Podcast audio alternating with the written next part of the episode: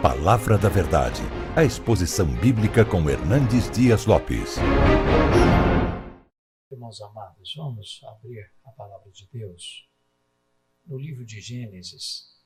Livro de Gênesis, no capítulo 22, para fazer a leitura do verso 1 ao verso 19. A Bíblia aberta, acompanhe a leitura e depois mantenha a sua Bíblia aberta para acompanhar a exposição. Depois dessas coisas, pôs Deus Abraão à prova e lhe disse: Abraão, ele lhe respondeu: Eis-me aqui. Acrescentou Deus: Toma teu filho, teu único filho Isaque, a quem amas, e vai-te à terra de Moriá Oferece-o ali em holocausto sobre um, um dos montes que eu te mostrarei. Levantou-se, pois, Abraão de madrugada, e tendo preparado o seu jumento, tomou consigo dois dos seus servos, e a Isaque seu filho, rachou lenha para o holocausto, e foi para o lugar que Deus lhe havia indicado. Ao terceiro dia, erguendo Abraão os olhos, viu o lugar de longe, então disse a seus servos: Esperai aqui com o jumento. Eu e o rapaz iremos até lá. E, havendo adorado, voltaremos para junto de vós. Tomou Abraão a lenha do holocausto e a colocou sobre Isaque, seu filho. Ele, porém, levava nas mãos o fogo e o cutelo. Assim caminhavam ambos juntos. Quando Isaac disse a Abraão, seu pai, meu pai, respondeu Abraão, eis-me aqui, meu filho. Perguntou-lhe Isaac, eis o fogo e a lenha, mas onde está o cordeiro para o holocausto? Respondeu Abraão, Deus proverá para si, meu filho, o cordeiro para o holocausto. E seguiam ambos juntos chegaram ao lugar que Deus lhe havia designado. E ali edificou Abraão um altar. Sobre ele dispôs a lenha. Amarrou Isaque, seu filho, e o deitou no altar em cima da lenha. E estendendo a mão, tomou o cutelo para imolar o filho. Mas do céu lhe bradou o anjo do Senhor: Abraão, Abraão! Ele respondeu: Eis-me aqui.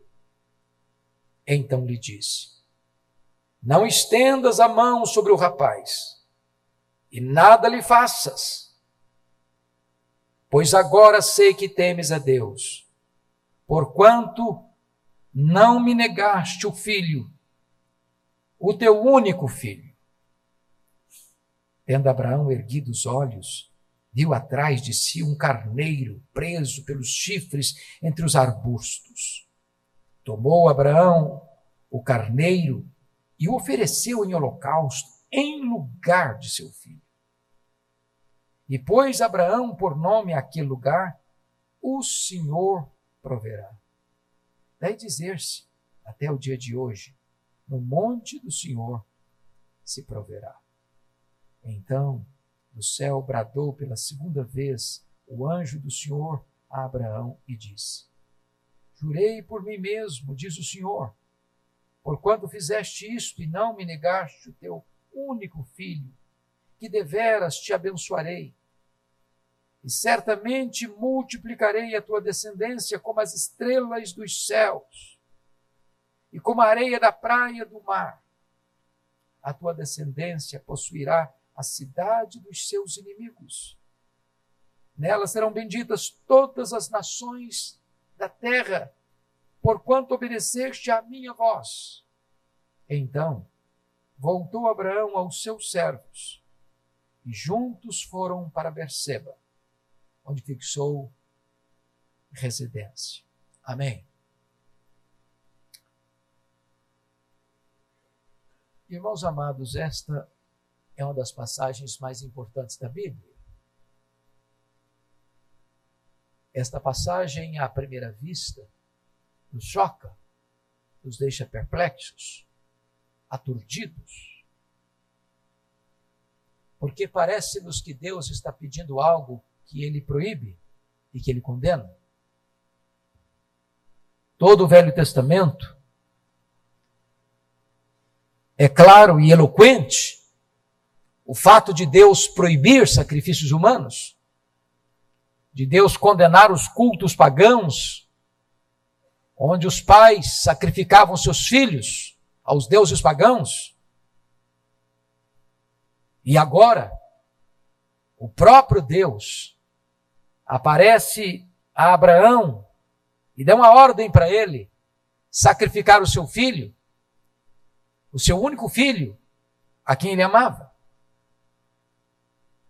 Mas para entendermos esse texto, precisamos olhar um pouco mais e melhor o contexto. A Bíblia diz que Deus tira Abraão de Ur dos Caldeus, uma terra idólatra.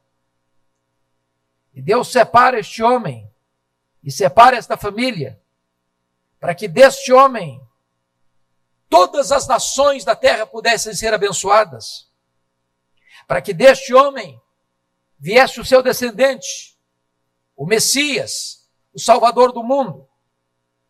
E diz a Bíblia que Abraão tem 75 anos de idade, quando Deus o chama e quando Deus lhe faz uma promessa de que nele seriam benditas todas as famílias. O problema é que a sua mulher era estéril e Deus demorou, do ponto de vista humano, a conceder a ele o que prometera. Diz a Escritura, e eu peço que você abra comigo e leia para você ir entendendo melhor esse aspecto.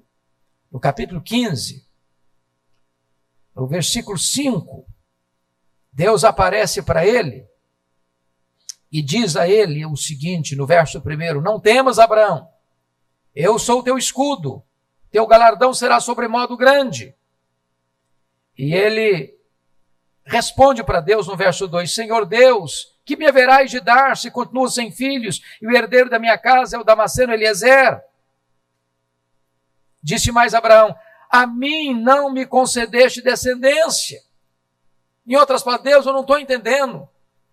Se através de mim todas as famílias vão ser abençoadas, como é que vai ser isso? Eu não tenho filhos, eu não tenho descendência. Então a tua promessa está comprometida. Agora olha o verso 5 que Deus faz com ele. Então conduziu até fora da sua tenda e disse: Olha para os céus e conta as estrelas, se é que podes. E lhe disse: Assim será a tua descendência. Deus reafirma a promessa de que ele teria um filho e que através desse filho viria uma grande descendência, e essa descendência é ilustrada de uma forma magnífica, como as estrelas dos céus, como as areias da terra. Vamos ao capítulo 17. Olha comigo. Deus o chamou com 75 anos. Olha com que idade ele está agora. 17:1. Quando atingiu Abraão a idade de 99 anos. Portanto, 24 anos depois, apareceu-lhe o Senhor e lhe disse: Eu sou Deus Todo-Poderoso, anda na minha presença e, e ser perfeito. Farei uma aliança entre mim e ti, e te multiplicarei extraordinariamente. Prostrou-se Abraão, rosto em terra, e Deus lhe falou: Quanto a mim, será contigo a minha aliança serás pai de numerosas nações. Preste atenção no verso 5. Abraão, Abraão já não será o teu nome, e sim Abraão, porque por pai de numerosas nações te constituí. Ele tem 99 anos. Agora, quando ele chega aos 100 anos, Sara com 90 anos, Sara estéreo, nasce Isaac. Deus cumpre a promessa. E esse menino é tão amado, esse menino é tão querido, e esse menino é tão prezado, que no dia que o menino desmamou, Abraão deu um banquete. Agora ele é um adolescente. Agora ele é um jovem. E diz a Escritura, no capítulo 18, você pode conferir comigo, por gentileza, nos versos 18 e 19, Deus diz o seguinte: Visto que Abraão certamente virá a ser uma grande e poderosa nação, e nele serão benditas todas as famílias da terra, porque eu o escolhi para que ordene a seus filhos e a sua casa depois dele, a fim de que guarde o caminho do Senhor e pratique a justiça e o juízo, para que o Senhor faça vir sobre Abraão o que tem falado a seu respeito. Agora o menino está jovem e é nesse contexto que Deus chega para Abraão e diz a ele: Agora, Abraão, vá ao monte Moriá e sacrifica o teu filho o teu único filho a quem amas, em holocausto. Notem que Deus está reafirmando e reiterando o fato de que Deus vai levantá-lo para ser pai de uma numerosa multidão. Por meio dele, todas as nações da terra serão abençoadas. Dele vai proceder o Messias. Dele virá o Salvador do mundo. E agora Deus parece que joga tudo isso por terra. Parece que a realidade se choca com a promessa. E é nesse contexto que eu gostaria de tirar algumas lições práticas para a nossa vida dessa passagem. A primeira coisa que eu quero chamar a sua atenção é o verso primeiro. A relação com Deus, a nossa relação com Deus, com Deus começa com identidade. Depois dessas coisas, pois Deus Abraão à prova e lhe disse: Abraão, eu quero dizer para você que no meio de mais de 7 bilhões de habitantes do planeta, Deus conhece o seu nome. Deus se relaciona com você pessoalmente. Nós estamos aqui numa congregação num grupo, numa coletividade. Mas a nossa relação com Deus é pessoal. Deus sabe quem é você. Deus conhece o seu passado. Deus conhece os teus dramas. Deus conhece os seus sonhos. Deus conhece os seus, seu, as suas lutas. Deus conhece os, as suas angústias. Deus conhece a sua história. E Ele chama você pelo nome. Ele se relaciona com você pessoalmente. É muito triste quando nós não damos esse retorno para Deus. Porque se ele se relaciona conosco pessoalmente, às vezes nós nos comportamos como um povo que não conhece a Deus pessoalmente.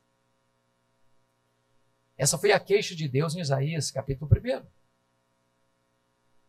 Que o boi conhece o seu dono, o jumento o seu possuidor, mas o meu povo não me conhece.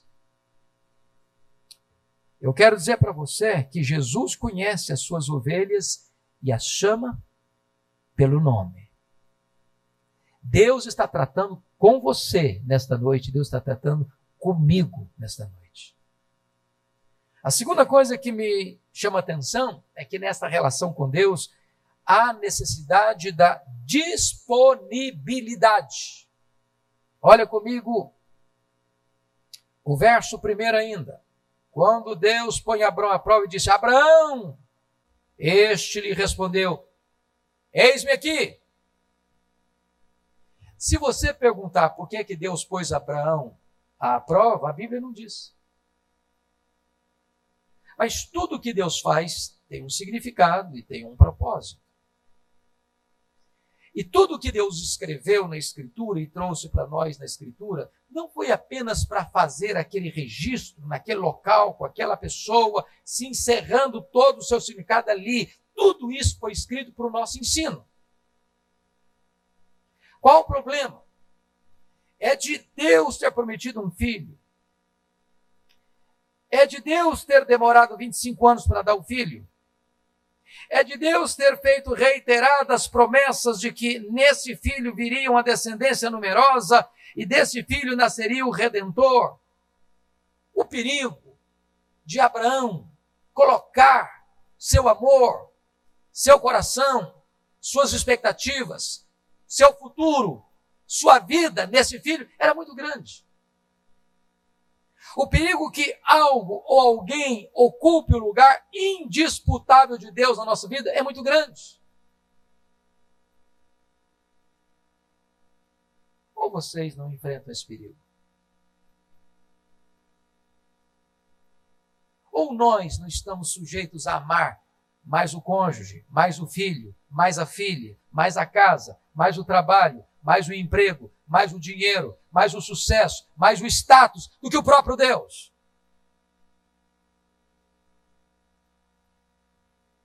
Agora, notem comigo que a resposta de Abraão é de disponibilidade. Eis-me aqui.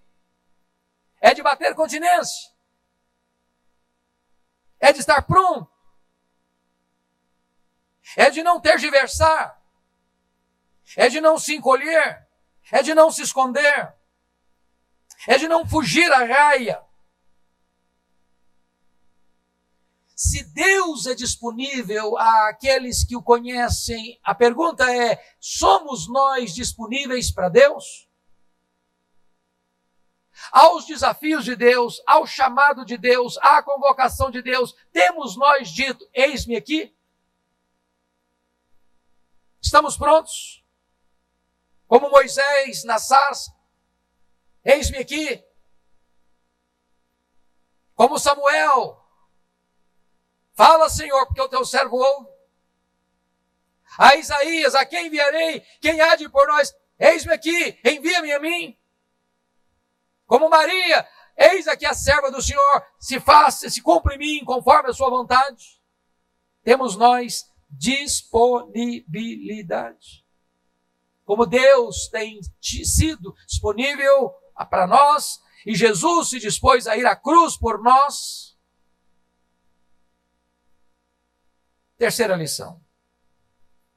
Primeiro, identidade. Segundo, disponibilidade. Terceiro, sacrifício.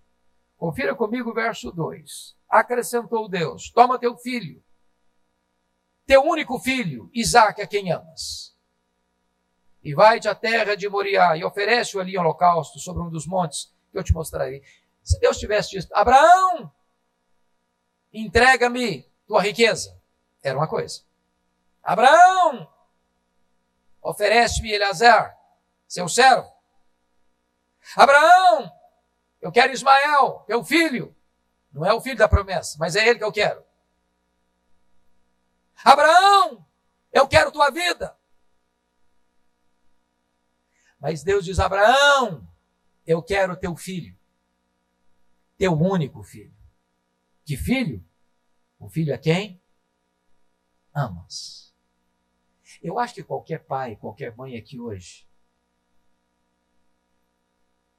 teria a mesma postura de Abraão, dizer o seguinte: Deus,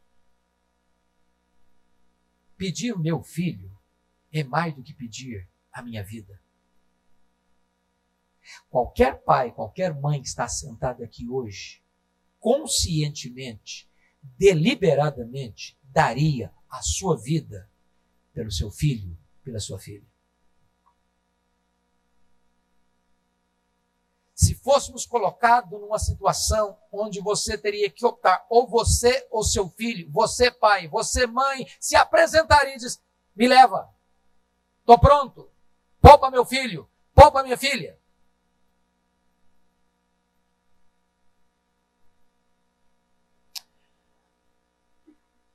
Irmãos amados, se nós julgarmos Abraão fora da fé, o que está escrito aqui é loucura. Loucura. Mas Abraão conhece a Deus. E ele entende algo: que esse texto não é uma passagem para mostrar a crueldade de Deus. Esse texto é a passagem mais eloquente para revelar o amor de Deus. Sabem por quê? A Bíblia diz lá em Hebreus que Abraão viu, está escrito em João, em João 8, que Abraão viu o dia de Cristo e se alegrou. Sabe o que significa isso? Deus abriu a cortina do céu e revelou para Abraão que naquele cenário dramático que ele estava vivendo, isso estava abrindo ah, uma porta, uma janela para o mundo, para revelar para o mundo que a maior cena de amor estava representada naquele ato. É por isso que, agindo por fé, Abraão vai na plena consciência de que Deus era poderoso para ressuscitar o seu filho.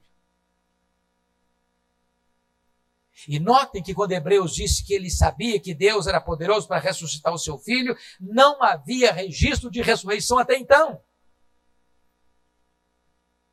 E esse homem se dispõe a sacrificar o seu melhor, a dar o seu melhor, porque ali em Moriá ele viu o dia de Cristo, diz João 8,56, e ele se alegrou.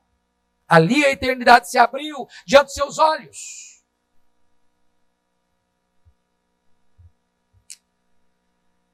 E eu quero dizer para você, então, aplicando. A não ser que eu, a não ser que você, a não ser que nós tenhamos coragem de pôr no altar o nosso Isaac, nós ainda não teremos compreendido o que é andar com Deus. Enquanto alguém ou enquanto algo estiver entre nós e Deus, ainda teremos ídolos no nosso coração.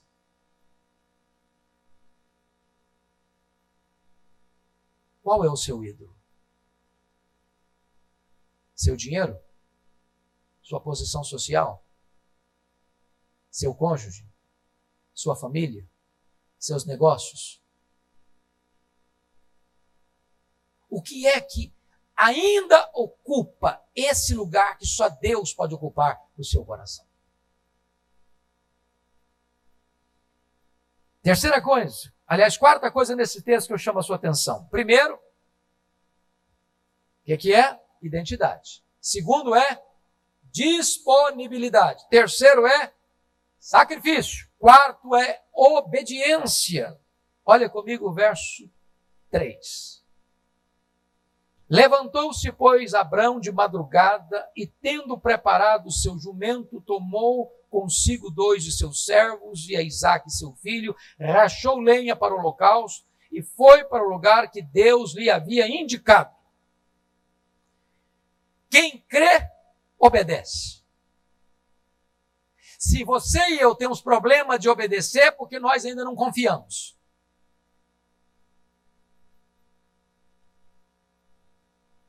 Notem comigo. A obediência atende ao chamado. Abraão, eis-me aqui. A obediência obedece, claro, prontamente. Ele podia dizer: Bom, acho que eu não entendi direito. Eu acho que essa voz não é de Deus. Ou, então, Deus, já que é comigo, me dê um tempo. Então, Deus, deixa eu orar e jejuar uma semana. Ou então, Deus, eu preciso falar com a Sara. Então, Deus, eu, eu preciso que o Senhor me dê mais provas. Notem que ele não adia, ele levanta de madrugada. Ele chama dois servos. Ele arreia o seu jumento. Ele racha lenha para o holocausto. E eu podia ir olha Deus, eu fui, mas não tinha lenha lá, não deu para fazer o serviço. Ele faz provisão para obediência. Uma fé ou uma obediência tem ação e tem direção. Ele não caminha como Jonas para fora da vontade de Deus, mas ele caminha na direção da execução do projeto de Deus. Uma obediência é uma fé que transforma prova em adoração. Porque o verso 5 quando ele avista de longe o monte que Deus apontara, ele diz para os dois moços que caminhavam com ele: Vocês ficam aqui. Eu e o menino, eu e o rapaz, eu e Isaac, eu e o meu filho, o meu único filho, a quem eu amo, iremos. E tendo adorado, voltaremos. Esse homem age por fé, ele conhece a Deus. Porque fé transforma prova em adoração. E mais do que isso, é uma obediência e uma fé que vê a ressurreição das promessas de Deus. Nós voltaremos. Nós voltaremos. Eu pergunto a você, então, aplicando: você tem obedecido a Deus quando parece que obedecer a Deus sinaliza o maior risco da sua vida?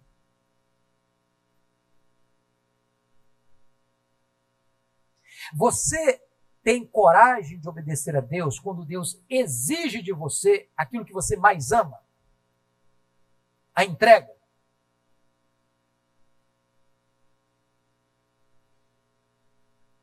Ou obediência é apenas no que concerne a conveniência? Deus está pondo Abraão à prova. Agora, notem que prova não é sinônimo de tentação. Tentação vem do diabo, ou do mundo, ou da nossa carne, nunca de Deus. Porque a tentação tem um propósito: é explorar o pior de você para derrubar você. A prova vem de Deus e tem o propósito de fortalecer você e capacitar você e honrar você e abençoar sua vida. Deus não tenta, Deus prova. E quando Deus prova, não é para destruir-nos, é para fortalecer-nos. Portanto, vamos recordar os quatro primeiros aspectos que já examinamos. Primeiro, Deus se relaciona conosco pessoalmente, através da identidade. Segundo, através da disponibilidade. Terceiro, através sacrifício. Quarto, através Obediência. Quinto lugar, a fé. Meus amados irmãos, olha comigo, por gentileza, o versículo de número 4 e 5.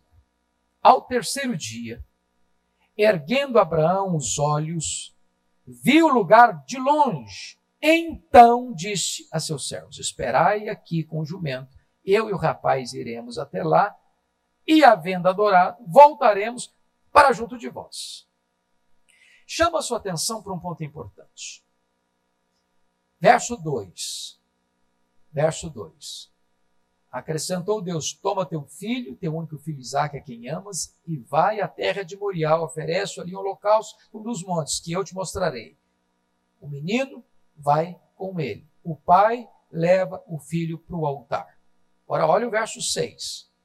Tomou Abraão a lenha do holocausto, colocou sobre Isaac seu filho. Ele, porém, levava nas mãos o fogo e o cutelo. Assim caminhavam ambos juntos. Pai e filho, juntos. Agora, olha o verso 8. Respondeu Abraão: Deus proverá para si meu filho cordeiro para o holocausto. E seguiam ambos juntos. Três vezes nesse texto, diz que Abraão caminhava junto com Isaac, ambos juntos, ambos juntos. Essa é uma pergunta que eu faço para você e para o meu coração.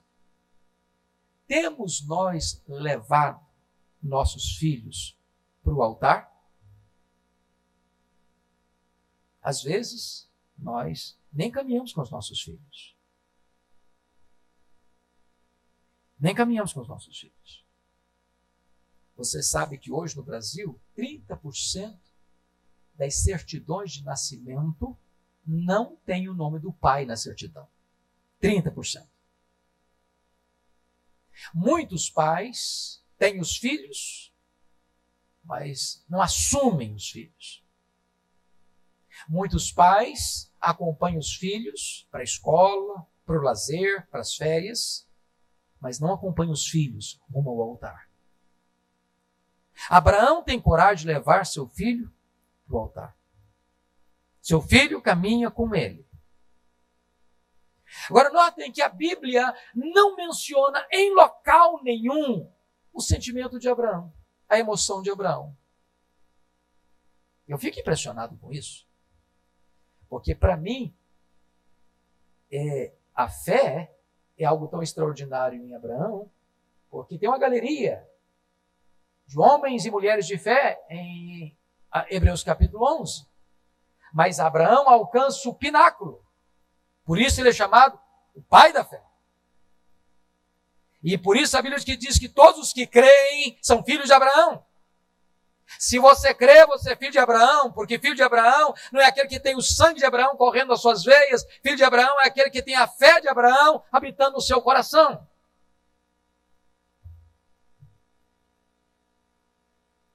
Hebreus 11 traz dois grupos que são os heróis da fé. Primeiro grupo, versos 33 a 35, aqueles que são honrados pela fé. Pela fé, fecharam boca de leões. Pela fé, foram preservados do fogo. Mas o segundo grupo não são aqueles que são honrados pela fé, são aqueles que honram a fé. Foram cerrados ao meio e morreram e foram sacrificados e foram martirizados. A quem Deus ama mais? Quem teve mais fé? Nenhum nem outro. Uns são honrados pela fé, outros honram a fé. Todos glorificam a Deus pela fé.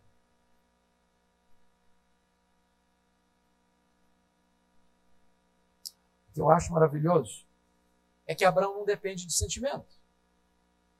E isso não significa que ele não teve sentimento. Aliás, o grande avivalista, Lima Moody, pregando sobre esse texto, certa feita, ele tenta botar emoção no texto. Ele cria uma situação de emoção no texto. Embora não esteja no texto. Mas pensa comigo como é que esse homem sentiu saindo de casa. É claro que ele não deve ter contado para o filho no dia que saiu: olha, filho, nós vamos fazer uma viagem. E o fim dessa viagem é que eu vou te matar. Eu acho que o menino teria fugido, se escondido, procurado a mãe, e denunciar na Secretaria de Infância e Adolescência. Agora pensa comigo a alegria do Isaac. Fazer uma viagem de três dias com o pai. Talvez era a viagem dos sonhos. Passar três dias só com o pai, sem a mãe por perto, sem ninguém por perto. Imagina a primeira noite. Chega, filho, vamos descansar. Armar uma tenda lá no deserto. Enquanto o menino dormia, o pai olhava e disse: Meu Deus, eu estou caminhando para sacrificar meu filho. O dia amanhece, vamos seguir viagem. Deus me mandou seguir. Coração apertado, nó na garganta. Chega a noite, menino dorme, Abraão, as mãos suando, coração acelerado. Terceiro dia, de longe ele avista é lá a montanha. É para lá que Deus mandou. É lá que vai ser a consumação do plano de Deus. E eu vou. Quando ele avista, ele disse para os moços: fiquem aqui. E ele não estava de brincadeira. Ele tira a lenha das costas do animal e bota nos ombros de Isaac. Isso leva uma pergunta clara. E isso prova que o menino não sabia ainda do projeto. Até então. Meu pai, ok, nós estamos indo sacrificar. Aqui está a lenha, aqui está o cutelo, o facão, a faca, aqui, aqui está o fogo. Mas está faltando, meu pai, o principal, cadê o cordeiro?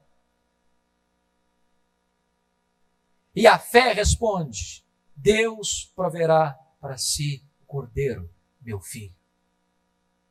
Jeová Jireh. Quando você não consegue entender o que Deus está fazendo, entenda isso. Deus proverá. Creia em Deus. Confie em Deus. Deus não é sádico. Deus não é carrasco. Deus não é cruel. Deus não está mostrando a sua fúria em relação a Abraão, Deus está nessa cena revelando ao mundo o seu máximo amor.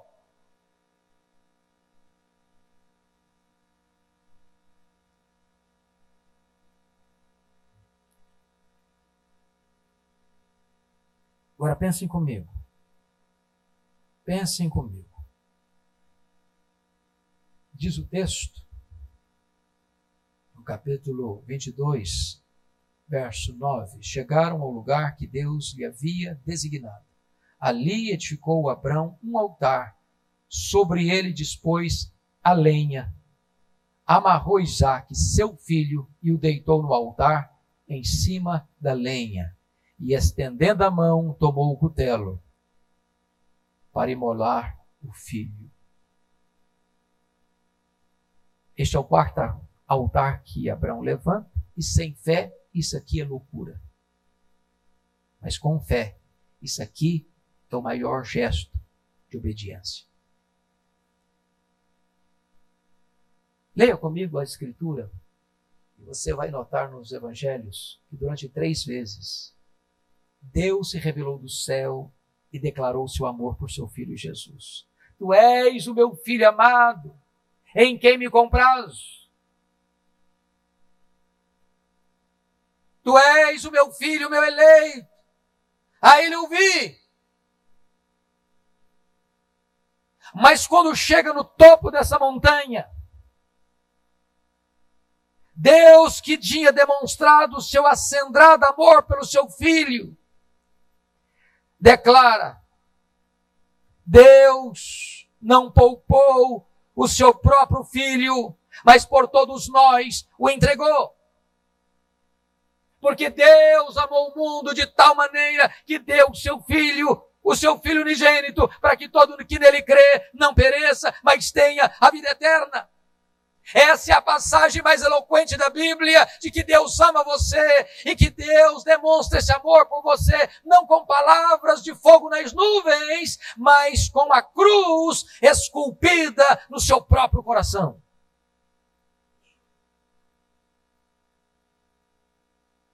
É claro, penso eu, e talvez você há de concordar comigo nesse quesito, embora o texto é lacônico nisto mas para que essa passagem se alie plenamente ao projeto de mostrar para nós o que aconteceu na eternidade, quando o Pai, reunido com o Filho e com o Espírito Santo, no conselho da redenção, ele deu o seu filho e o seu filho voluntariamente se apresentou e ele voluntariamente se entregou na cruz. Eu acho que deve ter sido mais ou menos o seguinte: Abraão está carregando o fogo e o cutelo. Isaac está carregando a lenha. Quando chegam, precisam fazer o quê? Um altar. O que é um altar? É um lugar onde você põe a lenha e em cima da lenha sacrifício. Ele começou a catar pedras para fazer o altar. Eu acho que é nesse momento que deva ter tido o seguinte diálogo: Isaac, meu filho, eu preciso lhe contar uma história. É nesse momento que possivelmente Abraão compartilha com seu filho o projeto. Como Deus lhe apareceu e várias vezes reiterou a ideia de que ele e através dele, Isaac, uma grande descendência viria e que todas as famílias da terra seriam abençoadas. Porque pensem comigo, ele era um adolescente, ele era um jovem, ele devia ter mais força que seu pai, a ponto de carregar um fecho de lenha para o alto de um monte. Se seu pai levantasse aquele cutelo para amarrá-lo e imolá-lo, ele fugiria. É natural da vida. Fugir de um perigo. Mas eu imagino que nesse momento, quando Abraão disse: Meu filho, eu creio que o que estamos fazendo aqui é que eu estou vendo aqui o dia de Cristo. Eu estou olhando, meu filho, para frente, vendo a cruz. Eu estou olhando para frente e vendo que Deus vai imolar o seu próprio filho para a redenção da humanidade. Eu creio, meu filho, que Deus é poderoso para ressuscitar você, meu filho, da morte e me devolver, e nós vamos adorar a Deus, e nós dois vamos voltar, meu filho. Isaac diz: Pai, eis-me aqui. Sabem por quê? Porque a cruz não foi apenas uma dádiva do Pai. Deus deu seu filho, seu próprio filho, se entregou voluntariamente. Este cenário representa o Calvário. Mas, amados, esse texto nos aponta uma outra verdade gloriosa: a verdade da substituição. Olha comigo o versículo 13. Tendo Abraão erguido os olhos, viu atrás de si um carneiro preso pelos chifres entre os arbustos. Tomou Abraão o carneiro e ofereceu holocausto em lugar de seu filho. É claro que Deus não queria Isaac, o sacrifício de Isaac. Deus queria o amor de Abraão.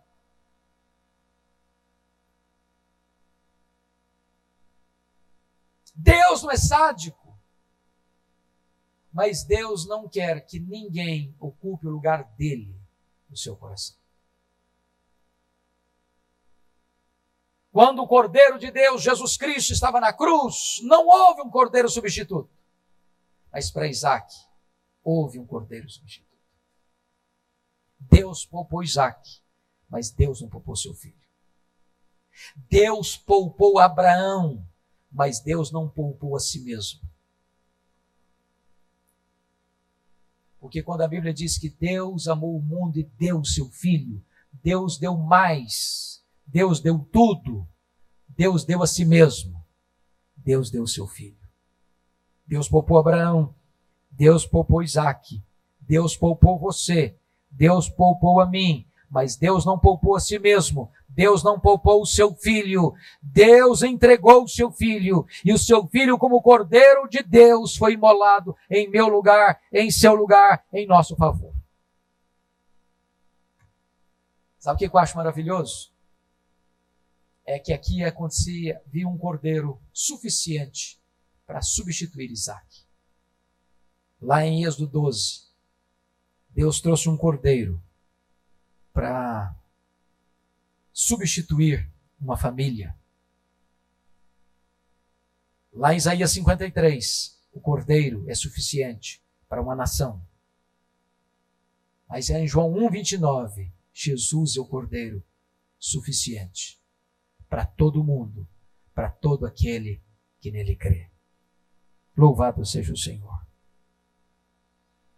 Mas eu termino e eu termino com os versículos 16 a 18, que agora, depois da substituição, vem a multiplicação. Olha comigo o que está escrito aí nos versos 16 a 18. E disse: Jurei por mim mesmo, diz o Senhor, porquanto fizeste isto e não me negaste o teu único filho, que deveras te abençoarei e certamente multiplicarei a tua descendência como as estrelas dos céus e como a areia na praia do mar. A tua descendência possuirá a cidade de seus inimigos, nela serão benditas todas as nações da terra, porquanto obedeceste a minha voz.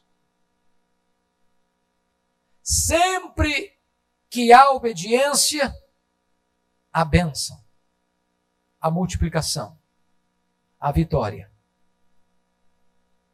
É isso que Deus está me ensinando.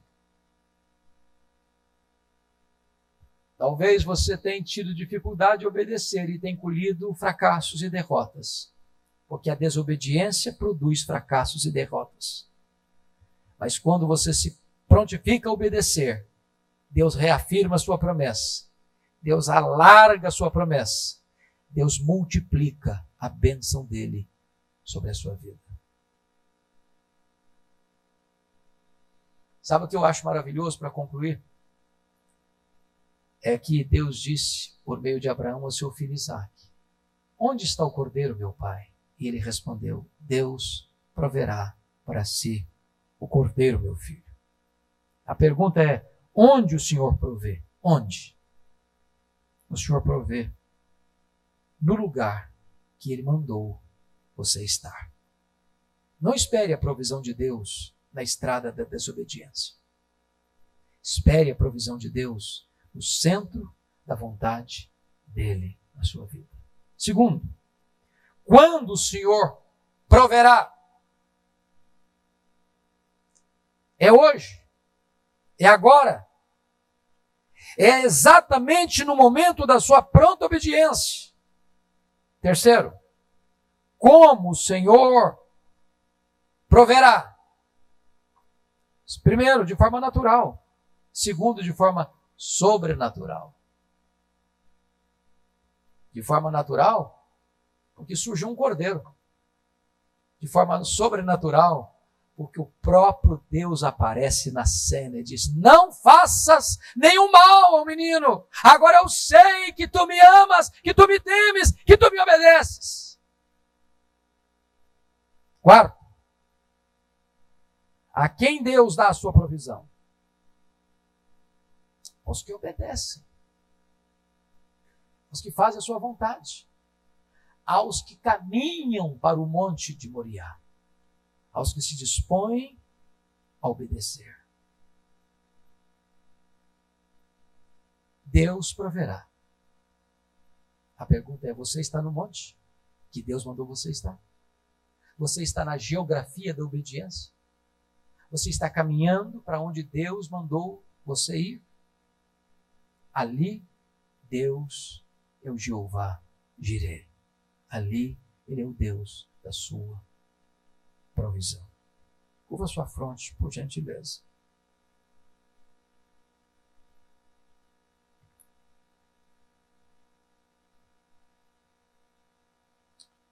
Eu queria ter uma aplicação prática desta passagem num aspecto.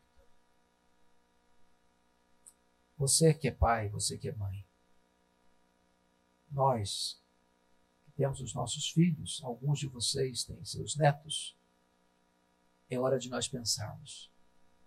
Nós estamos levando os nossos filhos para o altar? Caminhamos juntos com eles, rumo ao altar? Temos entregado os nossos filhos no altar? Temos oferecido os nossos filhos para Deus? Sonhamos e desejamos que os nossos filhos cumpram o projeto de Deus? Quando Deus está em primeiro lugar na nossa vida, através dos nossos filhos, Deus é poderoso para suscitar uma numerosa descendência. Esta é uma hora de entrega, esta é uma hora de consagração, esta é uma hora de decisão, esta é uma hora de dizer: Eis-me aqui, Senhor, eis-me aqui. Senhor Deus, esta passagem que já foi lida tantas vezes, talvez dezenas, talvez centenas, até milhares de vezes que sempre traz para nós um novo desafio. Ajuda-nos a ouvirmos a tua voz. Ajuda-nos a sermos prontos em te obedecer. Dá-nos fé para não recuarmos, nem fugirmos, nem adiarmos. Mas alegra a nossa alma descortina os nossos olhos para vermos o teu projeto nas provas da nossa vida. Dá-nos uma relação contigo de tal forma robusta que possamos, como Abraão, dizer: O Senhor proverá. Eu posso não estar entendendo, eu posso não estar sentindo, mas eu estou caminhando pela fé em obediência certo de que Deus está no controle e o plano dele é melhor do que o meu. Reaviva o nosso coração nesta noite, Senhor, e enche o nosso peito de doçura, de esperança e de convicção de que tu jamais provas os teus filhos sem que tu tenhas um plano glorioso nesta prova, para sairmos dela mais firmes, mais fortes, mais robustos, mais abençoados e mais abençoadores. Em nome de Jesus oramos. Palavra da Verdade, a exposição bíblica com Hernandes Dias Lopes.